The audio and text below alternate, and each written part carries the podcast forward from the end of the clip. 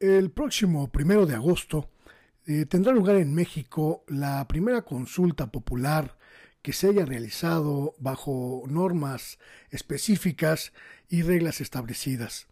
Se trata de la posibilidad de que los ciudadanos y las ciudadanas mexicanas definan si quieren o no, si desean o no que los presidentes que gobernaron a México durante el periodo neoliberal puedan eh, ser sometidos a procesos penales por sus diferentes delitos o por sus diferentes crímenes. Este es un ejercicio ciudadano eh, insólito y sin precedentes eh, en términos jurídicos en la historia del país. Se trata, ni más ni menos, que de llevar a la práctica lo que se señala en la Constitución como democracia participativa, que la sociedad, que los ciudadanos y las ciudadanas tomen parte de las decisiones con su aprobación o desaprobación y que sobre todo podamos ejercer como ciudadanía la posibilidad de eh, manifestar nuestra voz de manera concreta, de manera fehaciente y contundente hacia los asuntos, hacia los asuntos de la vida pública. No ha sido fácil el camino que ha tenido que recorrer este procedimiento popular, esta consulta. Ha habido muchos obstáculos, obstáculos legislativos, obstáculos jurídicos, obstáculos eh, políticos incluso. Diferentes fuerzas han trabajado durante muchos años para impedir que los plebiscitos, que la participación ciudadana se pueda manifestar en las urnas y que esta decisión tenga un peso significativo sobre las políticas, sobre las políticas públicas, sobre los actos de gobierno, sobre las decisiones de Estado.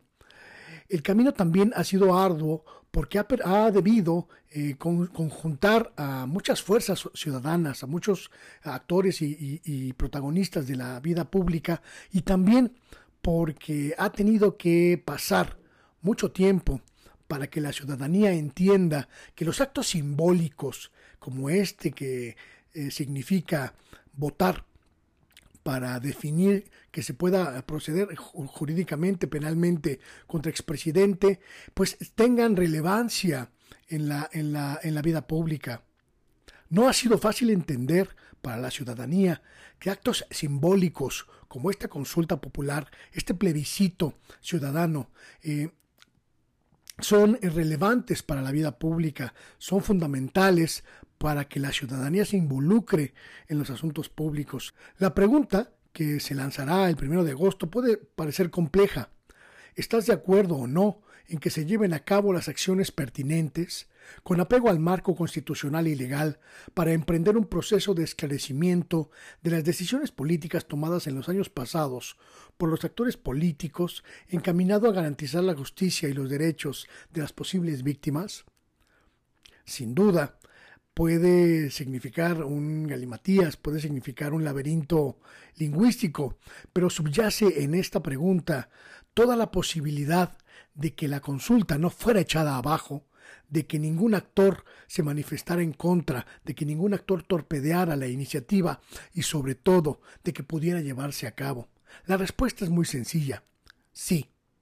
Sí estoy de acuerdo en que se lleven a cabo acciones con apego al marco legal y constitucional para emprender procesos de esclarecimiento de las decisiones políticas tomadas por eh, Carlos Salinas de Gortari, las decisiones políticas tomadas por Ernesto Cedillo, las decisiones políticas tomadas por Vicente Fox, las decisiones que tomó eh, Felipe Calderón, las decisiones, las malas decisiones que tomó Enrique Peña Nieto.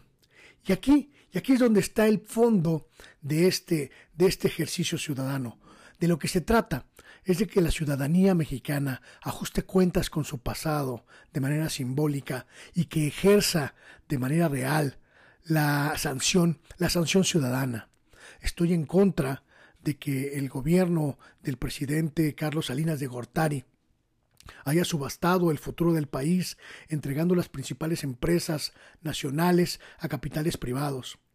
Estoy en contra de que Ernesto Cedillo haya hipotecado el futuro de los mexicanos a través del Fobaproa y que haya permitido matanzas y masacres de gran, de gran intensidad sin que nadie pagara por ellas.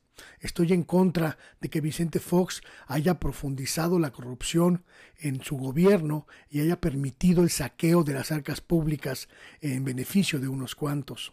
Estoy absolutamente en contra de que Felipe Calderón haya sumido a México en un baño de sangre inenarrable e histórico, imposible de entender en una sociedad, en una sociedad sin guerra.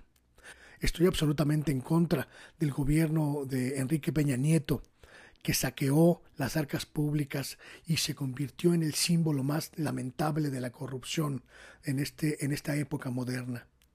De eso se trata la consulta, de manifestar nuestro repudio a los gobiernos neoliberales que saquearon a México, que entregaron a México al mejor postor y que, y que decidieron traicionar, traicionar la voluntad ciudadana, la voluntad del pueblo de México.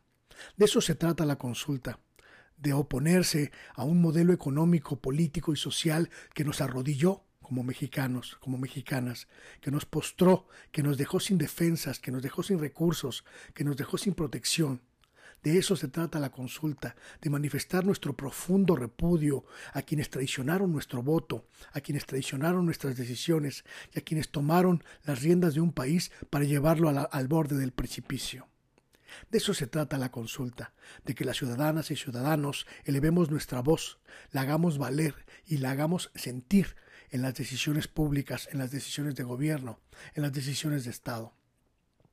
Hay muchas fuerzas que se oponen a este ejercicio popular. En plataformas digitales como Facebook se ha inhibido ya la difusión de, la, eh, de esta consulta popular. Llama la atención que sea precisamente Facebook la plataforma que inhibe la difusión de este ejercicio, cuando hace apenas unos cuantos, unos cuantos meses el propio INE eh, impartió cursos para que esa plataforma y los integrantes de esa plataforma pues estuvieran alertas de las fake news. No deja de ser, no deja de ser significativo que ahora que el ejercicio público de la, de la consulta popular está, está en vigor, esta plataforma censure la promoción de este, de este plebiscito, de esta consulta popular.